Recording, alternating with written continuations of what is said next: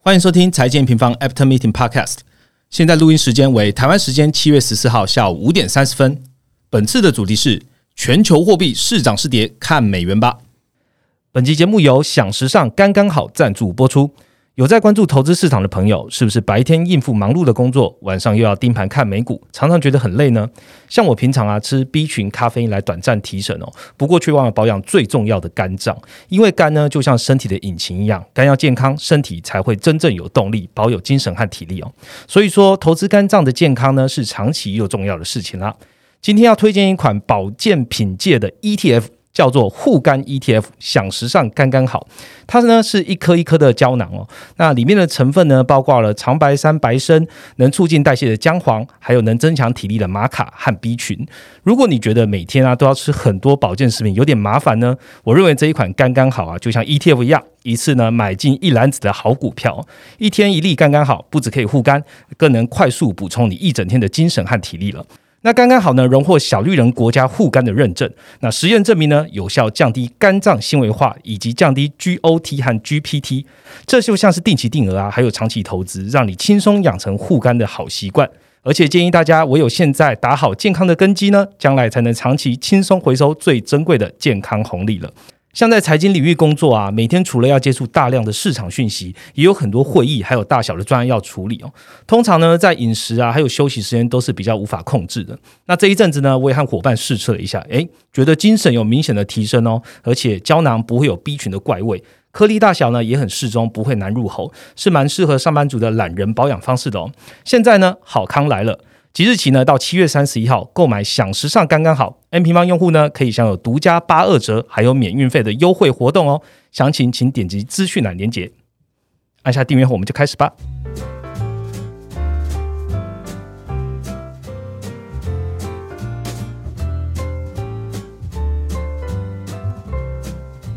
Hello，大家好，我是财经人旁的 Roger。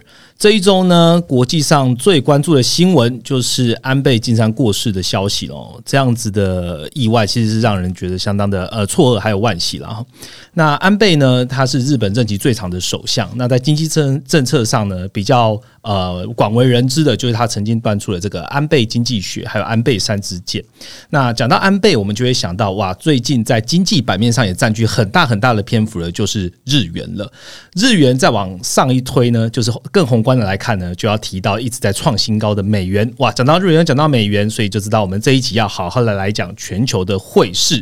那全球汇市这几周震荡很剧烈，然后在我们录音的当下呢，非美货币啊，就是有剧烈的贬值的趋势哦。那大家也知道，日日元它是属于一个避险货币，诶，看起来现在好像也没有这么避险了。于是呢，我们这一周撰写了一篇快报，来专门来写外汇市场究竟是怎么了。所以这集请我们的专题研究员 Dylan 来和我们聊聊天喽，Dylan。嗨，大家好，我是 Dylan。好，Dylan 呢，其实同时也是我们欧洲跟日本的研究员啊。那这两个货币也是本周最 hot 的话题，所以呢，就由你当代表了哈。那你是不是第二次上节目，应该没有像上一次那么紧张，对不对？嗯，第二次上节目确实没有那么紧张啊。那今天除了会跟大家聊聊欧洲跟日本两大经济体外，也会补充亚币还有原物料货币相关的走势。好，今天那个第一人就好好帮我们来讲一下货币啊，这两个字，两个字我们要花很多时间来跟大家好好的来聊聊了。好，节目一开始呢，请第一人帮我回顾一下本周的行情重点吧。截至七月十四号下午，全球股市普遍下跌。美国标普五百指数下跌负二点五帕，欧洲四大股市指数下跌负一点五帕，新兴市场指数也下跌负二点九帕。汇市方面，在欧洲天然气供应疑虑下，欧元对美元下跌负一点七帕，与美元达到接近平价的水准。随着美国六月 CPI 再度创高，市场也再度上修联准会升息预期，再加上欧元下跌的因素，推动美元指数在本周上涨一点四帕，站上一百零八关口。另外，美日央行政策差距扩大下，美元对日元则持续贬值，在本周一度贬破一百三三十九关口。嗯，债市方面则涨跌不一，十年期美国公开殖利率维持在三趴以下水准，高收益债殖利率则变动不大，长短天期利差则持续下行。美国十 Y 减二 Y 利差降至负零点二十趴，十年期减三个月利差也同步降至零点五四趴，创下疫情后新低的水准。原物料方面，除了天然气价格因欧洲供应疑虑而走高之外，其余均呈现下跌。本周布兰特与 WTI 呃下跌幅度超过七趴，均跌破一百美元关口。工业金属也下跌三趴到七趴左右。农产品则在 USDA 下调二二跟二三年农产品需求后，本周农产品也有五趴到八趴不等的跌幅。黄金等贵金属也小幅下跌一点五帕左右。嗯，好，谢谢 Dylan 哦。今天我们的节目主要会 focus 在全球外汇市场。那呃，如果你现在已经在听我们的节目了，请到 Amy 方的这个部落格。然后点开我们这一篇快报，我们请地人用口语的方式，然后加上你文字的阅读。当然，如果你觉得文字阅读还不够完全发了我们在讲的内容呢，我们也准备好了访谈笔记。所以，请到我们的 M N 总经线上学院，看到我们这边 Podcast，我们把它附在这个资讯栏，你点击进来就可以直接下载我们这个访谈笔记哦。那我们预期会在礼拜一的时候来提供。好，今天的两个部分呢，第一个就是 focus 在最最 hot 的两个货币，日元跟欧。欧元啊，最近的走势还有经济的基本面。第二个部分呢，我们来聊聊就是亚洲货币，还有相对支撑的原物料货币，接下来到底怎么看？那我们就开始今天的主题喽。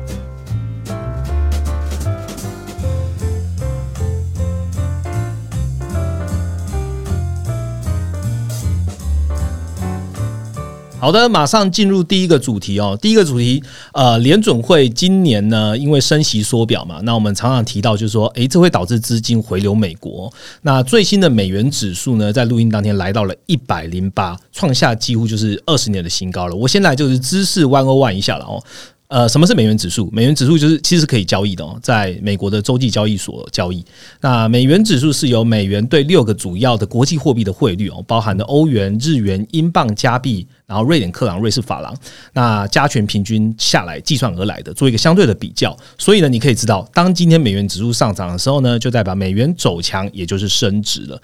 那美元指数创新高，那货币的货币呢，其实都是对价关系，对象关系。所以相对美元高，就会造成其他非美元的货币贬值。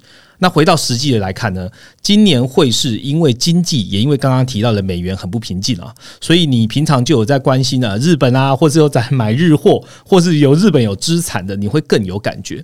从今年的四月开始呢，日元的贬值就是一直在创新低啊，创贬应该说去贬啊。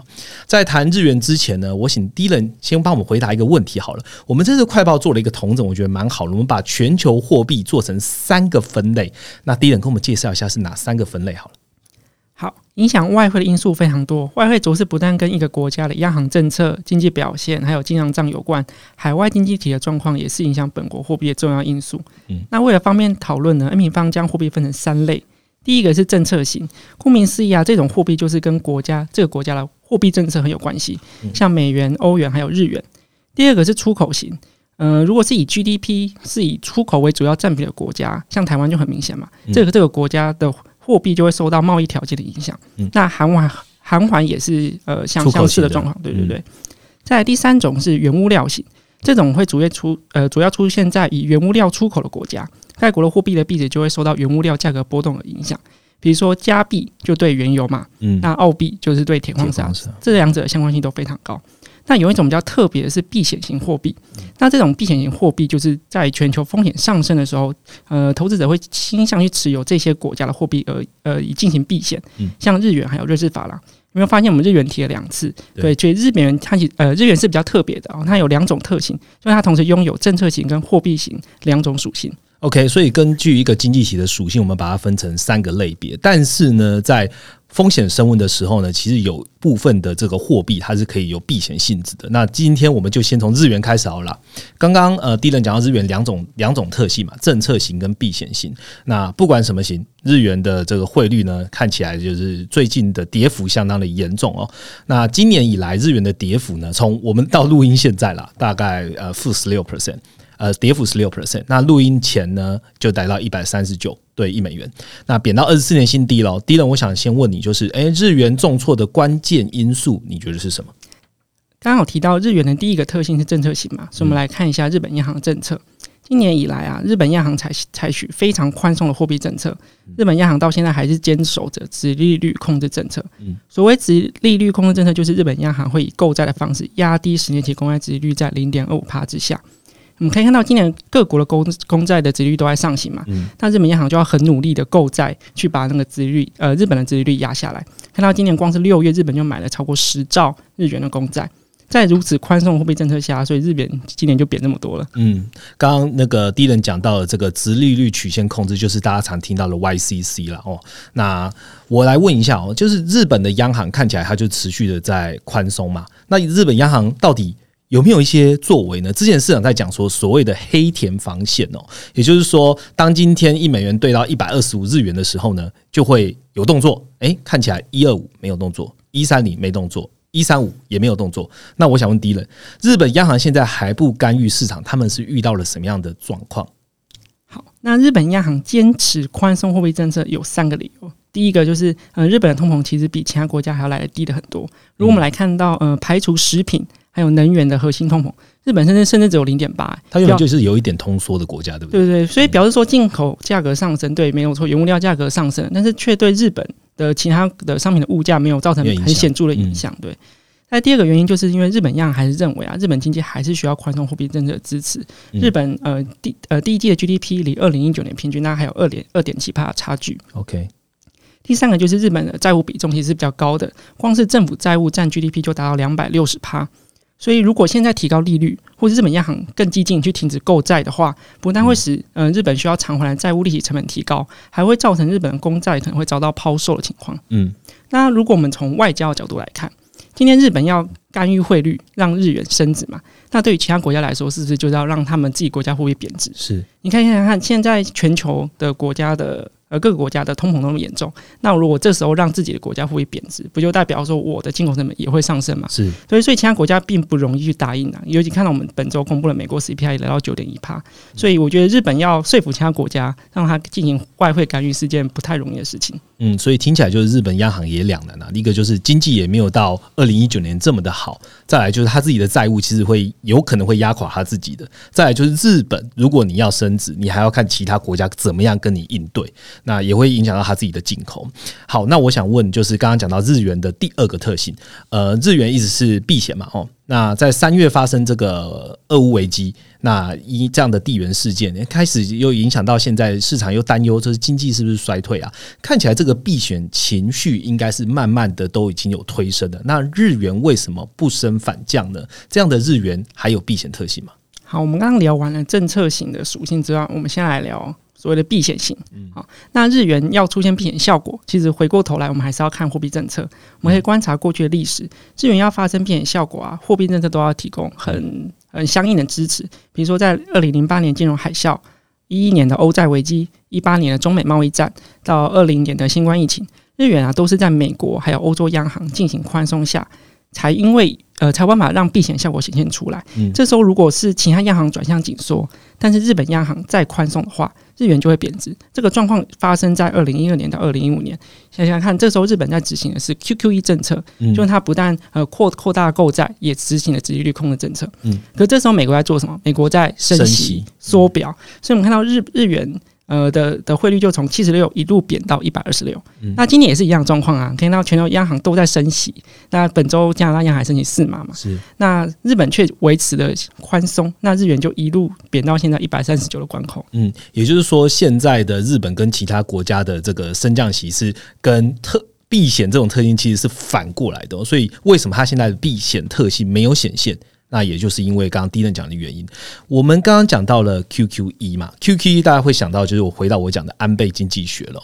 呃，一三年呢，安倍晋三担任首相的时候，那时候也是要挽救日本的经济很低了哦，然后所以说推出了 QQE 叫做量化宽松政策的进阶版，叫做量化直化宽松，反正就是我又购债又控制殖利率曲线。刚刚第人提到那。呃，这样子会提高这日本商品在国际上的竞争力哦。那卸任之后呢，现任的首相就是岸田文雄，其实也是延续安倍经济学。我想要既有这个 p a r k 也请第一人跟大家分享一下，哎，民方眼中的安倍经济学有好有坏是什么呢？嗯，安倍经济学三支箭嘛，那第一支箭就是最重要的一支箭，宽松的货币政策。嗯，那这也是呃日本近十年的货币政策主轴。日本不但呃日本央行不但执行负利率嘛，也购买了大量的政府公债。还有企业债，甚至股票型 ETF。那在安倍晋三下台之后，接接任的首相包含像是菅义伟，还有现任首相岸田文雄，也都是支持安倍经济学的这个整整体架构的。那安倍经济学在刚开始实行的时候，就是二零一三年，确实是有发生还蛮好的效果。我们看到日元这样贬值，从八十贬到一百二二十，然后也带动日本出口回到双位数的增长，日本甚至出现了很久违的贸易顺差。再加上日本央行开始购入了 ETF 嘛，那日经也上涨超过百分之一百二十。不过近年来，我们看到安倍经济学已经开始出现效益逐步递减的情况。尤其是企业获利啊，其实是没有办法传导到薪资增长的，也就是日本央行一直希望的薪资与通膨螺旋上升，这个效果是没有出现的。嗯，那安倍经济学也带来一些负面效果。首先，日本政府的公债呃占 GDP 比重已经到达两百六十帕了，这是所有国家里面最高的一个比例。那日本。央行啊，持有了政府公债，因为日本央行一直购债嘛，一直购债，所以它现在占了日本自己发行的公债占比到五五成以上了。嗯，那第二个缺点就是日元贬值的问题，这个问题在今年特别的严重，尤其是因为现在呃原料价格这么高的情况下，日元贬贬值没有办法带动日本出口呃有多 多大的注意，反而在进口大幅提高下，日本持续出现贸易逆差。嗯。我们刚刚之前有提到嘛，就是说，诶，日本央行它其实也是东正的最大股东。那刚刚地人也讲说，诶，日本央行除了是东正最大股东之外，它也是政府公债现在达到五成占比，看起来是最大的持有者了。所以，日本央行现在在做什么事情，其实都是 follow 安倍经济学当时的政策落下来的。那我想问，不管现在是政治因素，还是安倍现在的一些呃社会事件，好了，你认为安倍经济学在日本这边是会延续的吗？嗯，我们从分短期跟长期来看，我觉得短期内看到日本政府跟央行啊去调整他们货币政策态度是不太容易的。嗯，主要原因就是我刚刚提到，其实日本到现在还是需要宽松货币政策支持。如果现在就把呃把把那个利率升高，或是把呃购购债的方式做减少，反而日本就没有办法得到呃政呃政府资金的注意。是，那会不会在中长期做其他调整呢？我觉得有一个很重要的时间点可以观察，是在明年。呃，四月的时候，这时候日本现在现任央行的行长黑田东彦将将会卸任。如果那时候新继任的日本呃日本政府选出来的人选是一个比较呃偏鹰派，或是没有这么鸽派的人选的话，那我觉得可能就是一个日本央行要转变态度一个重要讯号。OK，好，谢谢 D 人。日本我们聊蛮多了，就先停在这喽。我们来聊另外一个最近风口上的货币，那也就是欧元。在录音今天，啊，欧元对美元呢，从 N 平方的平台上看，刚好是一。啊，也就是近日一直在讲的评价。第一呢，我们怎么看待这个全球第二大货币欧元呢？好，那欧元依照我们的分类，它也是属于政策型货币嘛，所以我们也要来聊一下，呃，欧洲央行它到底是呃做了怎么做？对，现在欧洲的通膨也很严重嘛，它六月通膨也到了八点六帕，是，但是欧洲央行却拖到七月，现在是七月中嘛，它到七月底才会开始升息，升息，这也是为什么今天欧元会贬这么多的原因。而且目前其实欧洲经济也是不太乐观的。尤其是欧洲自俄乌战争爆发以来，一直有能源供应上疑虑。现在市场上都在关注啊，本周北溪一号进行例行的检修，是否会再进一步减少天然气流量？现在市场上担心的是什么？就是下礼拜会不会检修完，修一修完就不回复了？对，如果不回复的话，那欧洲今年冬天就没有天然气可用，这对欧洲经济是一个很严重的打击。那我们也看到，在经济趋缓，还有所谓的信用风险提升的疑虑下，市场也是开始怀疑说：，哎，欧洲央行说七月开始升息。那你有办法这样持续升息到明年啊？现在市场上已经开始下修明年欧洲央行的升升息的的水准了。嗯，其实第一人刚刚讲一个重点，就是欧洲的经济看起来也没有到。太好，所以呃，欧洲我就要来问一个我的欧洲研究员，刚好也就是低冷哦。之前我们讨论过欧债风暴了，在前在前几集的 podcast，其实当时就有提到就是易德利差。那欧洲央行近日呢，还因为这个指标在六月中就是不断的向上攀升嘛，所以在六月十六号也有召开一个会议，针对这个易德利差拉大。那现在欧元的弱势在叠加日渐拉开的易德利差，我想问低冷再一次问你，就是现在对于欧债危机的看法是什么？机会高吗？好，我们来站在欧洲央行的角度想想一下，现在欧洲央行面临两个问题，一个就叫通膨。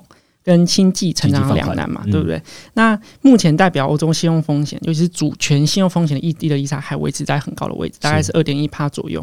那企业债利差只是持续创疫情后新高，代表说现在欧洲央行做什么事情都绑手绑脚的啦。而且你看，现在欧洲央行还没开始升息，它其实就已经开始救市嘞，它已经开始将 PPP 以再投资的方式去购买意大利等边缘国家的一些债券。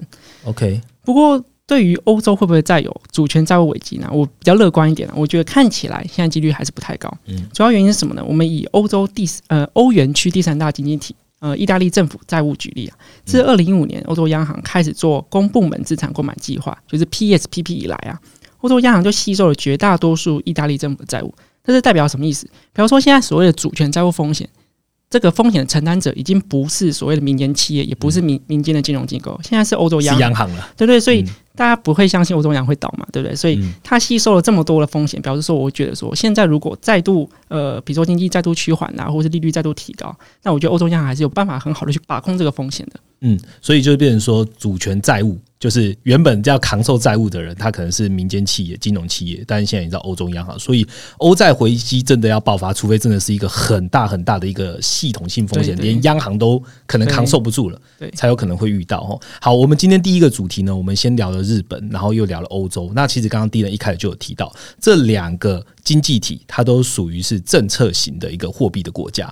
下一个主题呢，我们会来好好聊聊另外两个类别货币的国家。我们下一个主题啊。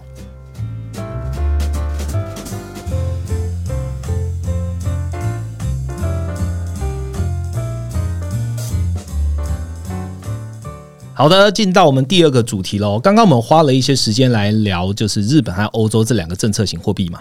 那让我想到一句名言哦，这名言就是“我们的货币，你们的问题”。那这句话呢，我们小编帮我们查了，是一九七一年哦，美国脱离金本位，然后让货币竞贬嘛，货币贬值。那当时呢，尼克森时代的财政部长哦，叫做 John 呃 Connolly 提过，他说：“美元是我们的货币，但贬值是你们的问题。”诶，五十年后可以看到，哇，美元其实还是非常的强势哦。那贬值真的是各个非美货币的国家遇到的现在的问题了。那我想要先问跟我们生活最切身相关的亚币，尤其是台币。呃，刚刚第一点有提到嘛，台币跟韩元其实都贬的蛮多的，两个都算是出口型的货币哦。我想问第一的，你认为这两个出口型的货币怎么看呢？接下来。刚刚有提到，嗯，出口型货币就代表说这个国家经济结构是以出口为主要占比嘛，所以出口表现就会影响到这个国家的货币的币值。那刚刚提到，包含是台币啊、韩元，还有甚至等下提到人民币，都是一样的性质。那今年以来，除了人民币之外，台币、韩元，或是像印度卢布等亚币都有不等呃不不小的跌幅。嗯那虽然说多数国国家今年都开始升息了嘛？像南韩这礼拜也升息了两码，这个是它历史上最大最多的升息幅度。对，啊，台湾央行也在三月、六月更升息半码。那印度、马来西亚、菲律宾这些国家也在第二季首度加入升息行列。不过这些国家虽然都在升息，但这些国家货币为什么会贬值呢？主要原因就是它的出口特性。我们呃之前报告都有提到一个概念，就是全球制造业下降周期影响啊。呃，比方说全球商品消费需求是减少的，所以造成这些以出口为主的国家的消费增长是明显降温的。我们以消费性电子，好，比如像记忆体出口占比较高的南韩为例，在出口增速在六月已经降到大概五点四帕，在五月的时候这个数字是二十一点三，哇，差好多，对啊，韩国贸易余额甚至出现连续数日赤字的情况，这是也是非常非常罕见的，所以韩环也贬到金融海啸以来最低的水准。那台湾的出口虽然在五呃在六月的时候维持大概十五点二帕的增速，看起来还 OK。不过六月制造业 PMI 出口指数已经降到了四十以下，那表示说台湾的出口其实在下半年面临比较高的机器，可能也会有些疑虑。压力。那美元对台币也贬破了二十九点九的关口。嗯，所以呃，我们之前在讲的呃彭总裁防线。或是杨总裁防线，基本上现在应该也都没有那条线哦。就是现在的台币跟美元现在是二九点九，也几乎是逼近三十美元的大关了。那好，那讲完台币，我们来看一下对岸好了。中国人行哦，其实是现在这个。环境这个时代哦，通膨的时代，少数跟日本一样维持宽松政策的经济体哦。那照理说呢，逆势宽松的话呢，应该跟日元一样的走势，就是会贬得很惨。可是人民币在近期呢，就呈现止稳的状态哦。低了人民币的走势是怎么样？那人民币可以在近期相对抗跌，主要就是大家在关注它在六月开始，像上海嘛，已经开始解封了，对，解封了。那我们可以从六月制造业跟服务业的 PMI 可以发现呢，中国自解封之后，经济已经开始出现复苏的迹象。那政呃政府也做了很多财政的刺激嘛，那市场上是希望不管是房市的刺激，还是像汽汽车的呃补补助，可以去加快中国制造业落地的时程。那虽然说因为刚刚理由，所以虽然说中国人行保持非常非常宽松的态度，但是人民币的近期近期走势啊，反而相较其他亚币还要更有支撑。主要原因就是因为经济开始复苏的关系。OK，我们也花了。一点时间聊一下，就是出口型的货币哦。那它现在的走势，除了人民币是比较抗跌之外呢，在亚币啊，尤其是出口啊、制造业的比较强势的经济体，它都会遇到这种贬值的压力哦。最后来聊另外一个类别的这个货币哦，原物料的原物料型的这个货币。那大家比较常投资的货币商品就是澳币嘛。我们先从澳币来问好了。今年开始到呃四月左右，其实澳币的表现还算强势哦。那不过从四月开始呢，对美元就一路贬值到现。现在大概就是零点六八对一美元。那第一个，你觉得这跟原物料行情有关吗？你是怎么看澳币？嗯，今年年初以来啊，俄乌冲突之后，其实原物料价格是大幅走高的嘛。嗯，所以其实，在今年上半年，这些原物料货币其实涨幅也是蛮高的。但是可以看到，六月底开始啊，原物料价格开始下跌，这些原原物料型货币也开始面临压力。嗯，那刚刚呃，Roger 问的澳币，它其实在六月初到现在已经下跌大概六到七个 percent，其中两个 percent 还是在澳洲央行申请两码之后跌。对啊，所以你就知道。澳洲现在面临的状况是，虽然说央行在升息，不过原物料价格让澳币面临很大压力，尤其是澳洲主要出口商品铁矿砂，它已经从六月的高点下跌大概百分之二十五了。所以这就是为什么澳币虽然说在央行升息情况下，还是表现那么弱势的原因。好，那我们来问另外一个原物料的经济体的货币，也就是加拿大的加币。呃，美元对加币现在是一点三八对一加币。OK，那大家应该比较关心的就是，诶，加拿大央行啊，对于年初至今的续贬的这个加币嘛，所以刚刚有提到央行的超预期，那央行超预期的升值啊，央行超预期的升值是否会一起抵御就是澳币续诶加币续跌呢？第一人可以分享一下吗？好，我们今天来聊一下这一拜，嗯，加拿大央行做了什么事情？他在七月十三号的会议啊，一次升息四码，将基准利率一次提高到二点五帕。是，大家本来觉得。可能只会跟美国一样一次升三嘛，也没有加拿大一样一次升四嘛，所以现在反而在讨论说，哎，美国会不会也在七月底的央行会议对也升也升息四嘛？那不不管怎么说啦，跟其他原物料货币比较不同是，加币今天可以说是靠着加拿大央行快速升息在支撑在那边的。OK，我们看到它呃 YTD 跌跌幅大概只有负三帕左右。嗯，不过我们也提醒啊，因为加币呃。回过头来，它还是属于原物料型货币嘛？那现在油价其实也没有像上半年的这么强强势。对，现在 WTI 油价已经到一百美元以下了。那预计加币在未来，虽然说央行这么强力的升息，它也是会面临一定的压力的。嗯，我相信这个加拿大央行也应该也是看到油价开始跌，所以它不得不升息升的，就是大幅度一点哦。不过这样也影响到就是美元的这个升升息的预期啦。等一下，第一轮也会好好聊一下。那我。最后一个货币当然就是万元归宗了。我们来聊一下，就是美元的走势。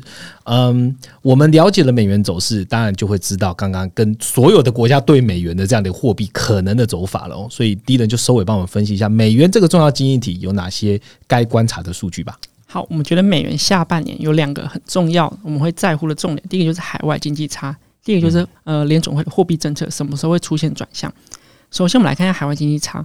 我们刚刚看到提到的内容嘛，包含欧洲的能源危机，还有制造业周周期，好，都给予像非美货币、像欧元、亚币压力。还有看到原物料也开始修正了，所以原物料货币也开始开始出现下行的压力嘛。是对那些所谓的海外央行走，呃，海海外的货币走弱，那就让呃美元有支撑的动能。那所以接下来我们会观察的重点，就是在于说海外经济什么时候会开始追上，好，或者说复苏，好，让美元才不会一直一直被往上推。第二个就是联总会的货币政策。那我们看到美国近期的其实初领失业救济金，或者是所谓的连续做呃清理救济金，已经有上升的趋势。是代表说美国在第三季会面到一个就知道呃叫做就业市场的利空测试的压力。当失业率开始出现上升的讯号的时候，然后通膨如果也开始回稳，那联准会就会不会也跟着放宽它的紧缩路径呢？这是值得关注的。所以整体来说，我们会觉得美元在第三季还是会因为第三呃海外经济差。还有联储会鹰派维持高档，但是中长期我们会关注中国是否可以带动全球制造业的回归，还有只有在海外经济回温，还有联储会态度改变下，美元才会可以被压抑下来。OK，好，谢谢第一人告诉我们，就是美元的这样一个结论。基本上，如果你现在还在看着就是 N 平方这一个外汇市场的快报，那你画到最下面那张图，你也会知道美元跟一张图表有非常重要的关系。那也就是我们的制造业循环的一个周期。那制造业循环周期，我们也我们也有克制了一个 M N 制造业循环周期的一个指数。那欢迎就是点击资讯栏连接，你也可以看到现在制造业下行阶段究竟会走到什么时候呢？那美元的走势跟制造业这个周期到底有多相关呢？也可以透过图表好好来观察一下哦。好，那今天我们花了呃将近三四十分钟的时间哦，把全球主要的货币都走了一遍。你也会知道说，接下来不同的经济体，那在不同的类别的货币下呢，你该关注什么样的内容？好，那如果你现在在看我们快报，你也会看到，首先在快报的第一章，我们就直接列出来说，这从年初至今的这个货币的走势哦，看起来就是美元独强，唯一可以第二个跟它可以比的就是巴西里尔。但我们今天没有在特别讨论这个比较算是这种经济体啦，我们把它分为三个类别来看。所以其他的国家基本上都是贬值的，那比较有支撑的，像人民币。啊，看起来它在经济复苏的状况下呢，它的货币是比较有支撑。加币原生应该是比较有支撑，不过你接下来看到了原油的走势，在加币这边可能会遇到贬值的压力。好，那就请大家一起来关注了。好，今天我们的一周一图表呢，也是跟美元有相当大的关系，也就是我们的 M M 美元基本面指数，这是 M 平方自己编制出来的基本面指数。你可以透过这个基本面指数，好好来观察美元接下来的走势哦。那我们就请第一的。来跟听众朋友分析一下这个图到底要怎么看吧。好，AM 基本面指数啊，可以看出美元整体的基本面概况。它的指数组成包含我刚刚提到的海外经济差，还有联储会的货币政策，还有我们还加入一些美元的大额交交易持仓等指标。那我们可以看到，现在因为刚刚提到嘛，欧洲面临能源问题，还有新兴市场出口动能也减弱了嘛，所以是海外经济差其实扩大。再加上联准会的鹰派态度啊，使美元维持在强势的表现，AMG 美面指数也维持在零轴之上的水准。OK，这个基本指数基本上还蛮好判断的。如果你现在只在资讯栏点击我们这个连接，你就会看到，因为现在基本面指数其实这个柱状其实是往上走的。那同步的美元，它美元指数呢也是向上攀升的，所以可以让大家来参考一下这个 M 平方独家编制的一个指数哦。好，最后我们来回答一个用户问题好了，就是这个用户呢，他有发现，我们有他有呃在看我们的这个新图表。那有发现有有一张就是欧元区的系统压力综合指标。那这个用户想问就是，诶，问也问一下我们的欧洲研究员哦。他说，诶，为什么这个指指数啊最近冲那么高啊？是不是欧债风暴要来了？第一人借这个机会跟大家回答一下吧。好，那欧洲央行边的系统压力指标上升，其实代表两件事情。第一个就是欧洲央行开始升息了嘛，所以资金其实转向紧缩的，很多评级不好的债券会在这种呃资金紧缩的情况下，流动性开始变变差。第二件事就是反映在欧洲经济趋缓下，还有刚刚提到呃资金收紧，所以有些部分的可能比较低的评级的企业债啊，可能开始已经有违约风险。那因为这两个因素，所以造成了呃我们看到系统压力指标是上升的。那至于会不会代表说欧洲欧债风暴要来，我刚刚有回答过嘛？其实我觉得现在还是比较乐观的。不过这个指数因为是欧洲央行编的，所以其实这个欧洲央行也是非常非常关注的。如果这个指标持续，呃，冲高的话，那欧洲央行政策可能就要跟着调整，那就可能会影响欧元的走势。OK，好，谢谢 D 人今天的说明跟讲解哦。我相信这个这一次的 p a r t 大家会对外汇市场近期的一些走法有更全面的一个认知，然后也有一些关注的一些内容，可以让大持续听众朋友持续发龙。那如果更想要来仔细做功课的朋友呢，可以下载点击资讯栏的这个连接去下载我们的访谈笔记，那它是我们的笔记的一个精华重点哦。那最晚会在礼拜一，也就是七月十八号，我我们就会提供上去。那上周的。精华笔记其实我们也准备好了，但是我忘了在 p a r k e t 跟大家讲，所以大家也可以到上一周的这个 p a r k e t 的内容，然后在 M N 的总音象学院也可以下载了，大家可以留意一下。另外呢，我们在最后结尾呢，想要跟大家讲一个好消息哦。刚刚第一人讲的啊，不管是加拿大的央行的政策啊，或者是日元贬值啊，甚至各个国家现在的一些货币政策，我们其实在每天早上七点半到八点半。我们都会有短评，可以让你来一窥，就是昨天到底发生怎么样的重要的情势，会影响到你今天的投资决策。那这个地方会发生在哪里呢？就在我们的官方赖账号。那所以呢，也一样，点击资讯栏连接，加入我们的 Lite 的官方账号，你就可以免费的看到一天。呃，应该说前一天的经济大事，那我们的 M N 研究员到底是怎么看的？那加入赖赖账号的好友呢，还有一个非常重要的彩蛋哦，我们会在下个礼拜透过官方赖账号呢，把一个非常非常重要的优惠活动，然后在上面通知告诉所有的听众朋友，所以大家可以点击连接，直接先成为我们的好友吧。好，今天的 p o c a s t 我们就讲到这边。那持续关心我们 M 平方的快报，还有我们的月报。那我们就下个礼拜见喽，拜拜，拜拜。